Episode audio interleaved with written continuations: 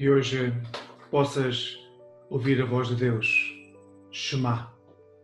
Hoje quero trazer-vos parte do Salmo número 100, os versículos 1, 2 e 3, que dizem: Cantem ao Senhor com entusiasmo, habitantes de toda a terra, adorem o Senhor com alegria, vão à sua presença com cânticos de júbilo. Não se esqueçam que o Senhor é Deus. Foi Ele que nos criou e nós pertencemos-lhe.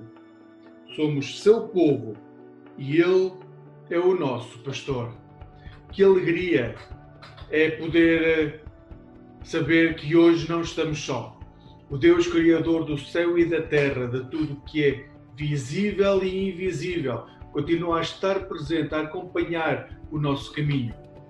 Mas Ele não foi só responsável pela nossa criação no momento do passado.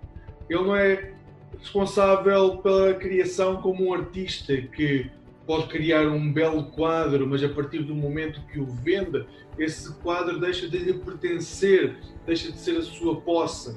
Deus criou-nos e nós pertencemos-lhe. Criou-nos não para sermos um projeto seu, mas para sermos seu povo. Constantemente nós somos povo seu, pertencemos-lhe e ele caminha conosco, guia-nos, de forma que nós possamos viver a vida que ele nos dá em plenitude. Quando ganhamos esta consciência que não estamos só, que Deus caminha conosco, os nossos valores começam a alterar-se, as nossas prioridades começam a mudar. Ao sabermos que somos seu povo, o resultado, diz o texto, é entusiasmo, alegria e cânticos de júbilo. Que hoje possa ser inundado por esta certeza.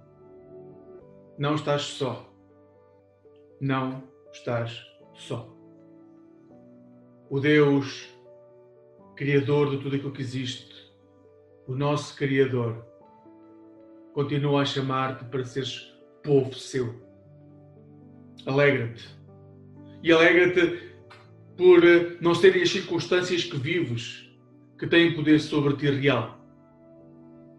Quem tem poder sobre ti, sobre aquilo que tu és e que vais ser no futuro, é o amor eterno de Deus. Ele é e sempre será fiel. A Deus possas dar honra e glória, agora e para sempre. Amém.